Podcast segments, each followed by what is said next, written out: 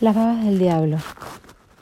Nunca se sabrá cómo hay que contar esto, si en primera persona o en segunda, usando la tercera del plural o inventando continuamente formas que no servirán de nada.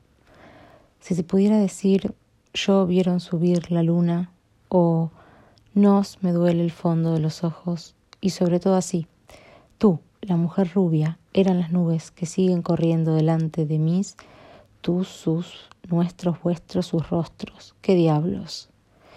Puestos a contar, si se pudiera ir a beber un bock por aquí y que la máquina siguiera sola, porque escribo máquina, sería la perfección. Y no es un modo de decir, la perfección, sí, porque aquí el agujero que hay que contar es también una máquina, de otra especie, una Contax 1.1.2. Y a lo mejor puede ser que una máquina sepa más que otra máquina que yo. Tú, ella, la mujer rubia y las nubes.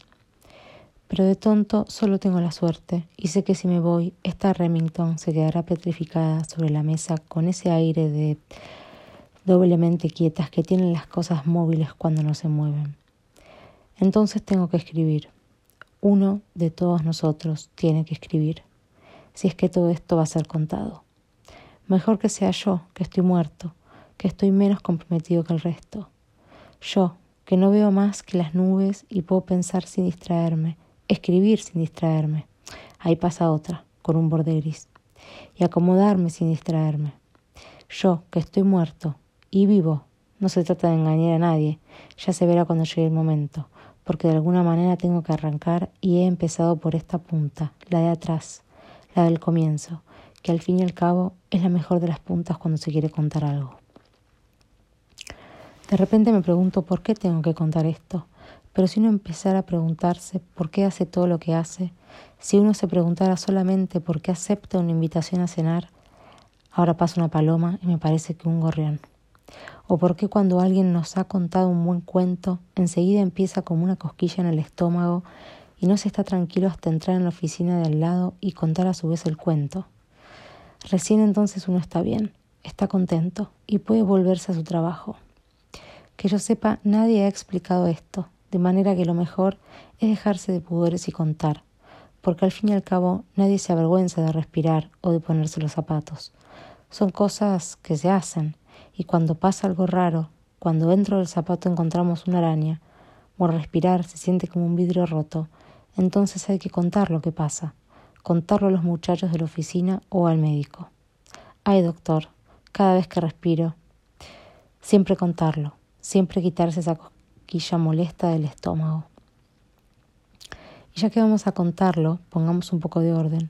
Bajemos por la escalera de esta casa hasta el domingo 7 de noviembre, justo un mes atrás.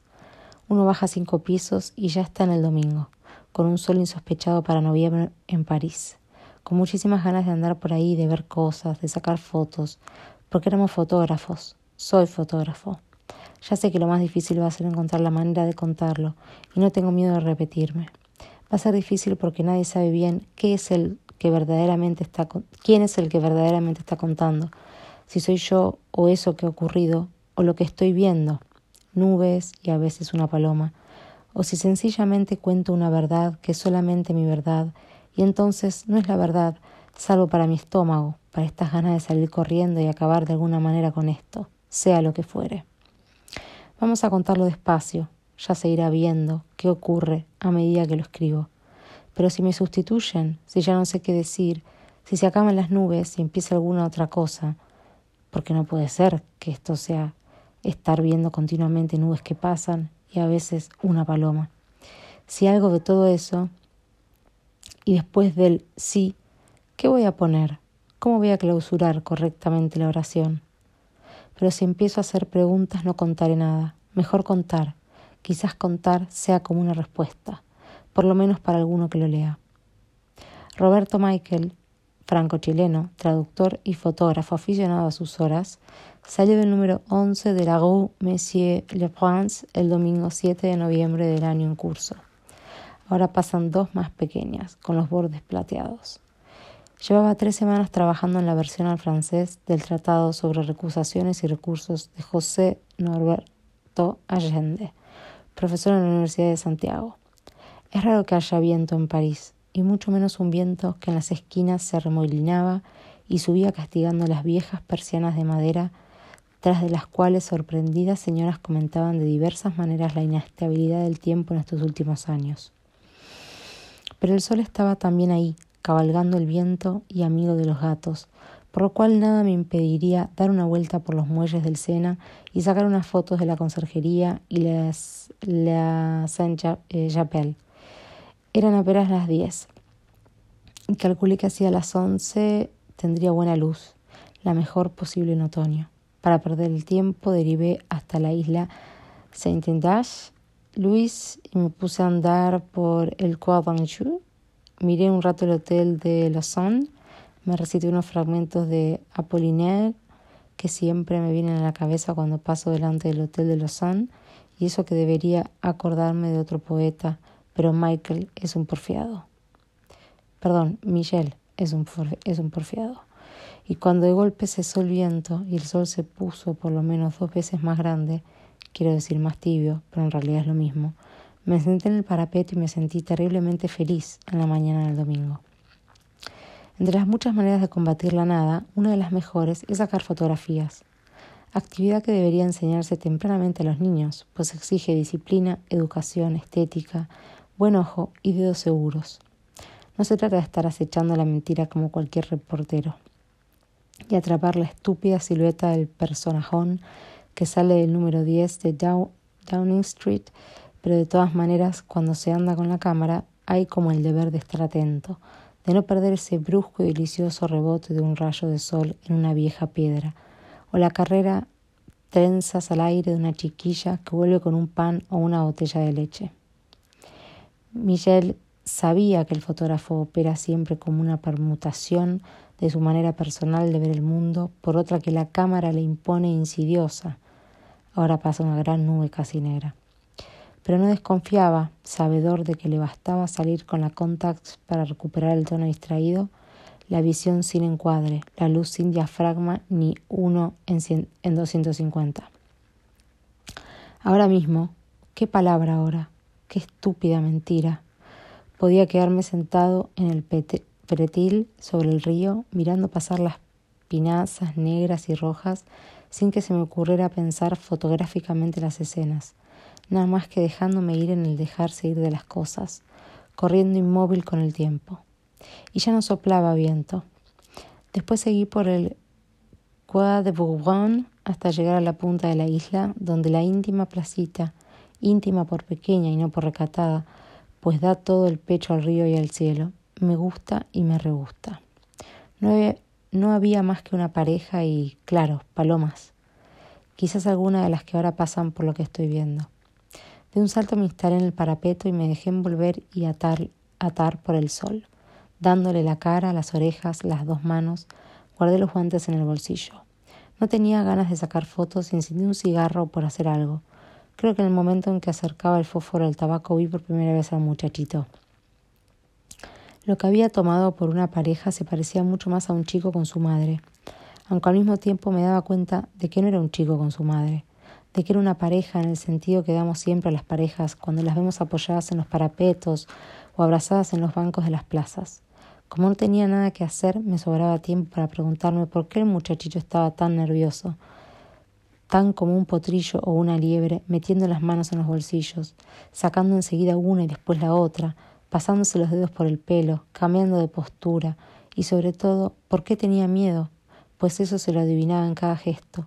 Un miedo sofocado por la vergüenza, un impulso de echarse atrás que se advertía como si su cuerpo estuviera al borde de la huida, conteniéndose en un último lastimoso decoro. Tan claro era todo eso, ahí, a cinco metros, y estábamos solos contra el parapeto, en la punta de la isla, que al principio el miedo del chico no me dejó ver bien a la mujer rubia. Ahora, pensándolo, la veo mucho mejor en ese primer momento en que le leí la cara. De golpe había girado como una veleta de cobre, y los ojos, los ojos estaban ahí. Cuando comprendí vagamente lo que podía estar ocurriéndole al chico, y me dije que valía la pena quedarse y mirar. El viento se llevaba las palabras, los apenas murmullos. Creo que sé mirar, si es algo que sé, y que todo mirar resuma falsedad, porque es lo que nos arroja más afuera de nosotros mismos, sin la menor garantía en tanto que oler o... Pero Michelle se bifurca fácilmente. No hay que dejarlo que declame a gusto. De todas maneras, si de antemano se prevé la probable falsedad, mirar se vuelve posible. Basta quizá elegir bien entre el mirar y lo mirado, desnudar a las cosas de tanta ropa ajena. Y claro, todo esto es más bien difícil. Del chico recuerdo la imagen antes que el verdadero cuerpo. Esto se entenderá después. Mientras que ahora estoy seguro que de la mujer recuerdo mucho mejor su cuerpo que su imagen. Era delgada y esbelta, dos palabras injustas para decir lo que era, y vestía un abrigo de piel casi negro, casi largo, casi hermoso. Todo el viento de esa mañana, ahora soplaba apenas y no hacía frío, le había pasado por el pelo rubio que recortaba su cara blanca y sombría, dos palabras injustas, y dejaba al mundo de pie y horriblemente solo delante de sus ojos negros, sus ojos que caían sobre las cosas como dos águilas, dos saltos al vacío, dos ráfagas de fango verde. No describo nada, trato más bien de entender, y he dicho dos ráfagas de fango verde. Seamos justos, el chico estaba bastante bien vestido y llevaba unos guantes amarillos que yo hubiera jurado que eran de su hermano mayor. Estudiante de Derecho o Ciencias Sociales, era gracioso ver los dedos de los guantes saliendo del bolsillo de la chaqueta. Largo rato no le vi la cara, apenas un perfil nada tonto, pájaro azorado, ángel de Fra Filippo, arroz con leche, y una espalda de adolescente que quiere ser judo y que se ha peleado un par de veces por una idea o una hermana. Al filo de los catorce, quizá de los quince, se le adivinaba vestido y alimentado por sus padres, pero sin un centavo en el bolsillo, teniendo que deliberar con los camaradas antes de decidirse por un café, un coñac o un atado de cigarrillos. Andaría por las calles pensando en las condiscípulas, en lo bueno que sería ir al cine y ver la última película, o comprar novelas, o corbatas, o botellas de licor con etiquetas verdes y blancas. En su casa, su casa sería respetable, sería almuerzo a las doce y paisajes románticos en las paredes, con un oscuro recibimiento y un paragüero de caoba al lado de la puerta. Llovería despacio el tiempo al estudiar, de ser la esperanza de mamá, de parecerse a papá, de escribir a la tía de Aviñón. Por eso tanta calle, todo el río para él, pero sin un centavo. Y la ciudad misteriosa de los quince años, con sus signos en las puertas, sus gatos estremecedores, el cartucho de papas fritas a treinta francos, la revista pornográfica doblada en cuatro, la soledad como un vacío en los bolsillos, los encuentros felices, el fervor por tanta cosa incomprendida, pero iluminada por un amor total, por la disponibilidad parecida al viento y a las calles. Esta biografía era la del chico y la de cualquier chico, pero a este lo veía ahora aislado, vuelto único por la presencia de la mujer rubia que seguía hablándole. Me cansa insistir, pero acaban de pasar dos largas nubes deflecadas. Pienso que aquella mañana no miré ni una sola vez el cielo, porque tan pronto sentir lo que pasaba con el chico y la mujer, no pude más que mirarlos y esperar, mirarlos y... Resumiendo, el chico estaba inquieto y se podía adivinar sin mucho trabajo lo que acababa de ocurrir pocos minutos antes, a lo sumo media hora. El chico había llegado hasta la punta de la isla, vio a la mujer y la encontró admirable. La mujer esperaba eso porque estaba ahí para esperar eso, o quizá el chico llegó antes y ella lo vio desde un balcón o desde un auto y salió a su encuentro, provocando el diálogo con cualquier cosa, segura desde el comienzo de que él iba a tenerle miedo y a querer escaparse, y que naturalmente se quedaría engallado y hosco, fingiendo la veteranía y el placer de la aventura. El resto era fácil, porque estaba ocurriendo a cinco metros de mí y cualquiera hubiese podido medir las etapas del juego. La perdón, la esgrima irrisoria, su mayor encanto no era su presente, sino la previsión del desenlace. El muchacho acabaría por pretextar una cita, una obligación cualquiera, y se alejaría tropezando y confundido, queriendo caminar con desenvoltura, desnudo bajo la mirada burlona que lo seguiría hasta el final. O bien se quedaría fascinado o simplemente incapaz de tomar la iniciativa, y la mujer empezaría a acariciarle la cara, a despeinarlo, hablándole ya sin voz, y de pronto lo tomaría del brazo para llevárselo, a menos que él, con una desazón que quizá empezara a ceñir el deseo, el riesgo de la aventura, se animase a pasarle el brazo por la cintura y a besarla. Todo esto podía ocurrir, pero aún no ocurría.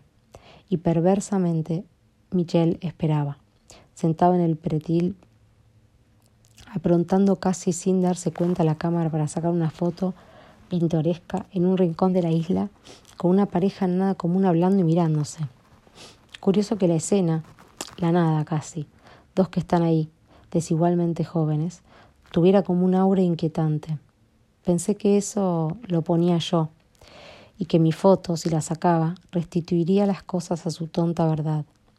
Me hubiera gustado saber qué pensaba el hombre del sombrero gris sentado al volante del auto detenido en el muelle que llevaba la pasarela y que leía el diario o dormía. Acababa de descubrirlo porque la gente dentro de un auto detenido casi desaparece. Se pierde en esa mísera jaula privada de la belleza que le dan el movimiento y el peligro. Y sin embargo el auto había estado ahí todo el tiempo, formando parte o deformando esa parte de la isla. Un auto, como decir un farol de alumbrado, un banco de plaza, nunca el viento, la luz del sol, esas materias siempre nuevas para la piel y los ojos, y también el chico y la mujer, únicos, puesto ahí para alterar la isla, para mostrármela de otra manera. En fin, bien podía suceder que también el hombre del diario estuviera atento a lo que pasaba y sintiera como yo ese regusto maligno de toda expectativa. Ahora la mujer había girado suavemente hasta poner al muchachito entre ella y el parapeto. Los veía casi de perfil. Y él era más alto, pero no mucho más alto, y sin embargo ella lo sobraba. Parecía como cernida sobre él, su risa de repente un látigo de plumas, aplastándolo con solo estar ahí, sonreír, pasear una mano por el aire. ¿Por qué esperar más? Con un diafragma 16, con un encuadre donde no entrara el horrible auto negro, pero sí ese árbol, necesario para quebrar un espacio demasiado gris. Levanté la cámara, fingí estudiar un enfoque que no los incluía y me quedé al acecho, seguro de que atraparía por fin el gesto revelador, la expresión que todo lo resume, la vida que el movimiento acompasa, pero que una imagen rígida destruye al seccionar el tiempo. Si no elegimos la imperceptible fracción esencial. No tuve que esperar mucho, la mujer avanzaba en su tarea de maniatar suavemente al chico, de quitarle fibra a fibra sus últimos restos de libertad, en una lentísima tortura deliciosa. Imaginé los finales posibles, ahora asoma una pequeña nube espumosa casi sola en el cielo. Preví la llegada a la casa, un piso bajo probablemente, que ella saturaría de almohadones y de gatos, y sospeché el azoramiento del chico y su decisión desesperada de disimularlo y de dejarse llevar fingiendo que nada le era nuevo. Cerrando los ojos, si es que los cerré, puse en orden la escena, los besos burlones, la mujer rechazando con dulzura las manos que pretenderían desnudarla como en las novelas, en una cama que tendría un edredón lila y obligándolo en cambio a dejarse quitar la ropa, verdaderamente madre e hijo bajo una luz amarilla de opalinas, y todo acabaría como siempre, quizá, pero quizá todo fuera de otro modo, y la iniciación del adolescente no pasara, no la dejaran pasar, de un largo proemio donde las torpezas, las caricias exasperantes, la carrera de las manos se resolviera quién sabe en qué, en un placer por separado y solitario en una petulante negativa mezclada con el arte de fatigar y desconcertar tanta inocencia lastimada. Podía ser así, podía muy bien ser así. Aquella mujer no buscaba un amante en el chico y a la vez se la adueñaba para un fin imposible de entender si no lo imaginaba como un juego cruel. Deseo de desear sin satisfacción, de excitarse para algún motivo, alguien que de ninguna manera podía ser ese chico. Michelle es culpable de literatura, de fabricaciones irreales. Nada le gusta más que imaginar excepciones, individuos fuera de la serie, monstruos no siempre repugnantes. Pero esa mujer invitaba a la invención, dando quizás las claves suficientes para acertar con la verdad. Antes de que se fuera, y ahora que llenaría mi recuerdo durante muchos días, porque soy propenso a la rumia, decidí no perder un momento más. Metí todo en el visor, con el árbol, el pretil, el sol de las once, y tomé la foto a tiempo para comprender que los dos se habían dado cuenta de que me estaban mirando, el chico sorprendido y como interrogante, pero ella irritada, resueltamente hostiles su cuerpo y su cara que se sabían robados, ignominiosamente presos en una pequeña imagen química.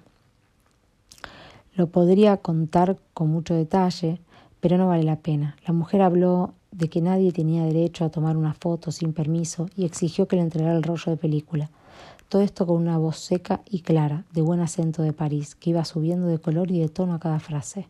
Por mi parte, se me importaba muy poco darle o no el rollo de película, pero cualquiera que me conozca sabe que las cosas hay que pedírmelas por las buenas. El resultado es que me limité a formular la opinión de que la fotografía no solo no está prohibida en los lugares públicos, sino que cuenta con el más decidido favor oficial y privado. Y mientras se lo decía, gozaba socarronamente de cómo el chico se replegaba, se iba quedando atrás, con solo no moverse, y de golpe, parecía casi increíble, se volvía y echaba a correr creyendo el pobre que caminaba en realidad huyendo a la carrera, pasando al lado del auto, perdiéndose como un hilo de la Virgen en el aire de la, de la mañana. Pero los hilos de la Virgen se llaman también babas del diablo, y Michel tuvo que aguantar minuciosas imprecaciones, oírse llamar entrometido e imbécil, mientras se esmeraba deliberadamente en sonreír y declinar con simples movimientos de cabeza tanto envío barato. Cuando empezaba a cansarme, oí golpear la portezuela de un auto. El hombre del sombrero gris estaba ahí, mirándonos. Solo entonces comprendí que jugaba un papel en la comedia.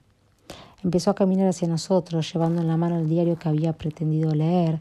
De lo que mejor me acuerdo es de la mueca que le ladeaba la boca, le cubría la cara de arrugas. Algo cambiaba de lugar y forma porque la boca le temblaba y la mueca iba de un lado a otro de los labios, como una cosa independiente y viva, ajena a la voluntad.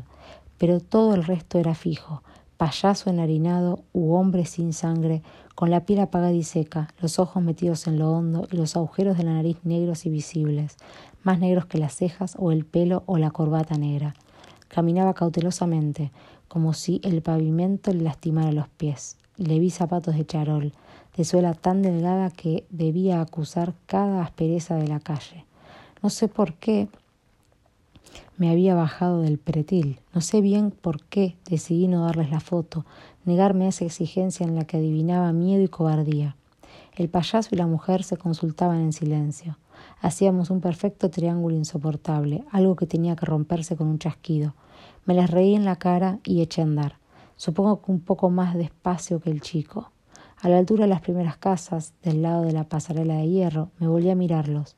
No se movían, pero el hombre había dejado caer el diario, me pareció que la mujer, de espaldas al parapeto, paseaba las manos por la piedra con el clásico y absurdo gesto del acosado que busca la salida. Lo que sigue ocurre aquí, casi ahora mismo, en una habitación de un quinto piso. Pasaron varios días antes de que Michelle revelara las fotos del domingo. Sus tomas de la conserjería de la Saint-Chapelle eran lo que debían ser. Encontró dos o tres enfoques de prueba ya olvidados, una mala tentativa de atrapar un gato asombrosamente encaramado en el techo de un mingitorio callejero y también la foto de la mujer rubia y el adolescente. El negativo era tan bueno que preparó una ampliación. La ampliación era tan buena que hizo otra mucho más grande, casi como un afiche. No se le ocurrió, ahora se lo pregunta y se lo pregunta, que solo las fotos de la conserjería merecían tanto trabajo. De toda la serie, la instantánea en la punta de la isla era la única que le interesaba. Fijó la ampliación en una pared del cuarto, y el primer día estuvo un rato mirándola y acordándose, en esa operación comparativa y melancólica del recuerdo frente a la perdida realidad. Recuerdo petrificado, como toda foto, donde nada faltaba, ni siquiera y sobre todo la nada, verdadera fijadora de la escena. Estaba la mujer, estaba el chico, rígido el árbol sobre sus cabezas, el cielo tan fijo como las piedras del parapeto, nubes y piedras confundidas en una sola materia inseparable. Ahora pasa una con bordes afilados, corre como en una cabeza de tormenta. Los dos primeros días acepté lo que había hecho, desde la foto en sí hasta la ampliación en la pared. Y no me pregunté siquiera por qué interrumpía cada rato la traducción del tratado de José Norberto Allende para reencontrar la cara de la mujer, las manchas oscuras en el pretil. La primera sorpresa fue estúpida. Nunca se me había ocurrido pensar que cuando miramos una foto de frente, los ojos repiten exactamente la posición y la visión del objetivo. Son esas cosas que se dan por sentadas y que nadie se le ocurre considerar. Desde mi silla, con la máquina de escribir por delante, miraba la foto ahí a tres metros, y entonces se me ocurrió que me había instalado exactamente en el punto de mira del objetivo. Estaba muy bien así, sin duda era la manera más perfecta de apreciar una foto, aunque la visión en diagonal pudiera tener sus encantos y aún sus descubrimientos.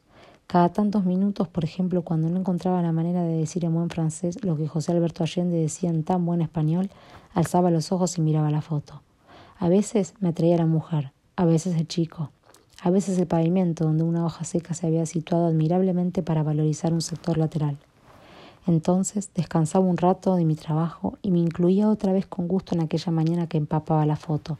Recordaba irónicamente la imagen colérica de la mujer reclamándome la fotografía, la fuga ridícula y patética del chico, la entrada en escena del hombre de la cara blanca. En el fondo estaba satisfecho de mí mismo. Mi partida no había sido demasiado brillante, pues si a los franceses les ha sido dado el don de la pronta respuesta, no, ve, no veía bien por qué había optado por irme sin una acabada demostración de privilegios, prerrogativas y derechos ciudadanos. Lo importante, lo verdaderamente importante, era haber ayudado al chico a escapar a tiempo.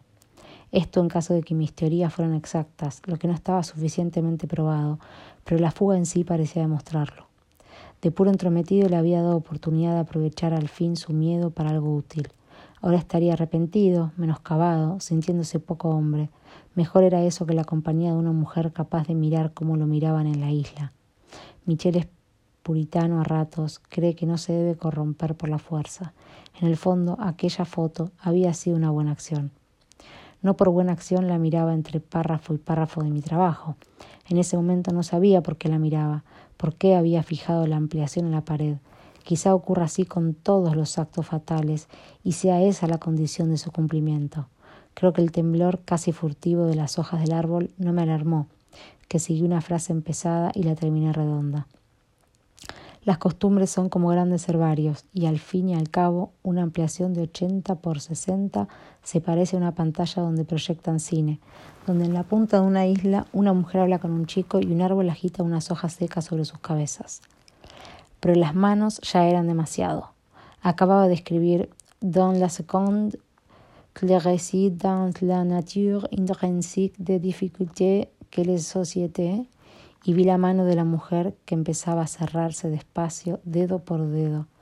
De mí no quedó nada. Una frase en francés que jamás habrá de, habrá de terminarse, una máquina de escribir que cae al suelo, una silla que chir, chirría y tiembla, una niebla.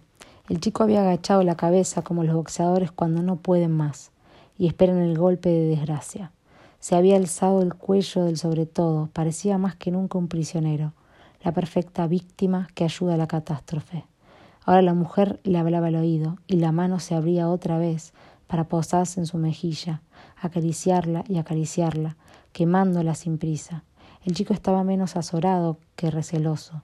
Una o dos veces atisbó por sobre el hombro de la mujer y ella seguía hablando, explicando algo que lo hacía mirar a cada momento hacia la zona donde Michelle sabía muy bien que estaba el auto con el hombre del sombrero gris, cuidadosamente descartado en la fotografía, pero reflejándose en los ojos del chico. Y, ¿cómo dudarlo ahora? En las palabras de la mujer, en las manos de la mujer, en la presencia vicaria de la mujer. Cuando vi venir al hombre, detenerse cerca de ellos y mirarlos, las manos en los bolsillos y un aire entre hastiado y exigente, patrón que va a silbar a su perro después de los retosos en la plaza, comprendí, si eso era comprender, lo que tenía que pasar, lo que tenía que haber pasado, lo que hubiera tenido que pasar en ese momento, entre esa gente, ahí, donde yo había llegado a trastocar un orden, inocentemente inmiscuido en eso que no había pasado pero que ahora iba a pasar, ahora se iba a cumplir. Y lo que entonces había imaginado era mucho menos horrible que la realidad. Esa mujer que no estaba ahí por ella misma, no acariciaba ni proponía ni alentaba para su placer, para llevarse al ángel despeinado y jugar con su terror y su gracia deseosa. El verdadero amo esperaba, sonriendo petulante, seguro ya de la obra.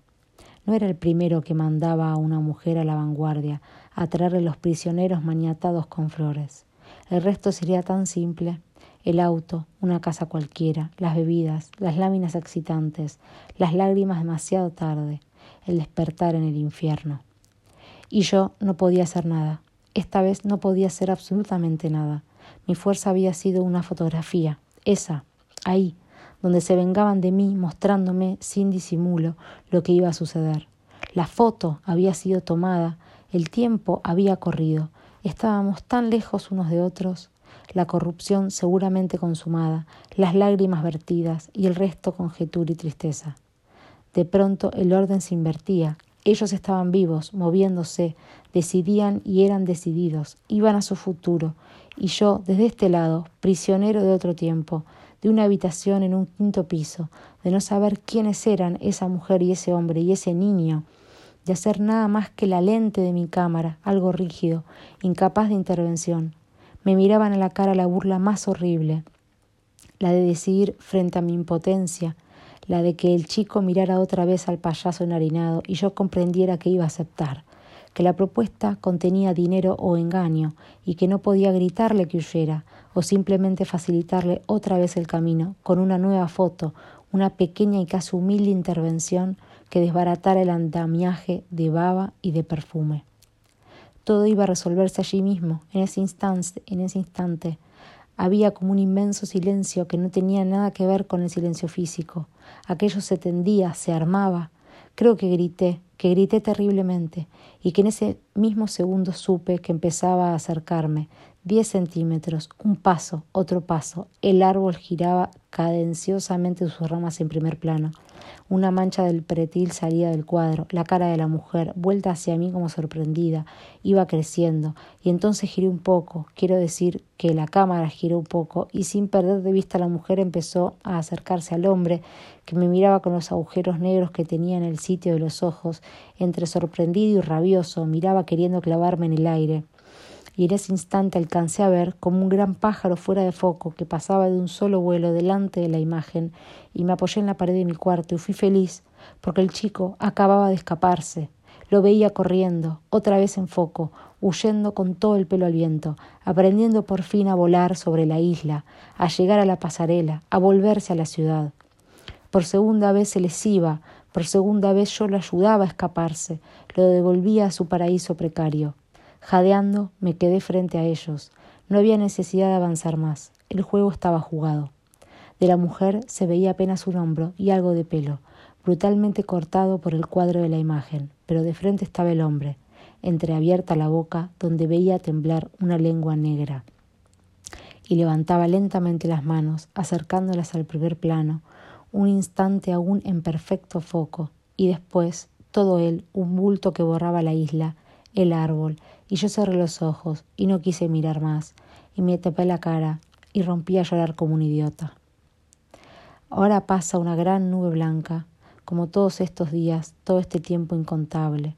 Lo que queda por decir es siempre una nube, dos nubes, o largas horas de cielo perfectamente limpio, rectángulo purísimo clavado con alfileres en la pared de mi cuarto.